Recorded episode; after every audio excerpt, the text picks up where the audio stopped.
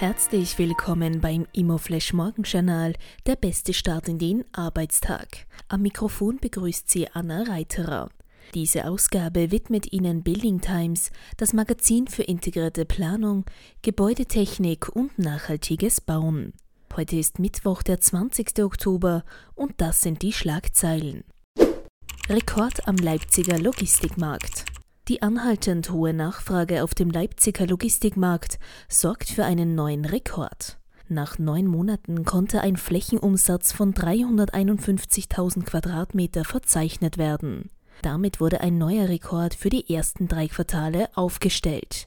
Dieser gibt die Analyse von BNP Paribas Real Estate. Moderates Mietwachstum in Stuttgart.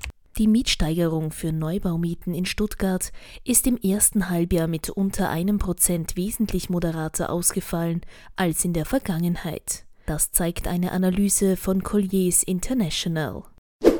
Die spannendste Meldung heute Morgen. Tirol beschließt strengere Regeln.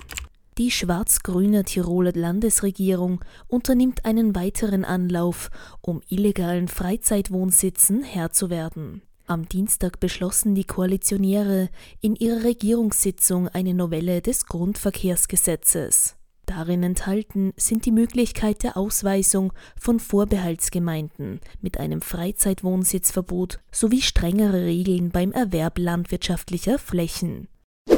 Das waren die wichtigsten Informationen zum Tagesbeginn. Mehr dazu und was die Branche heute sonst noch bewegen wird, erfahren Sie wie gewohnt ab 14 Uhr auf www.immoflash.at.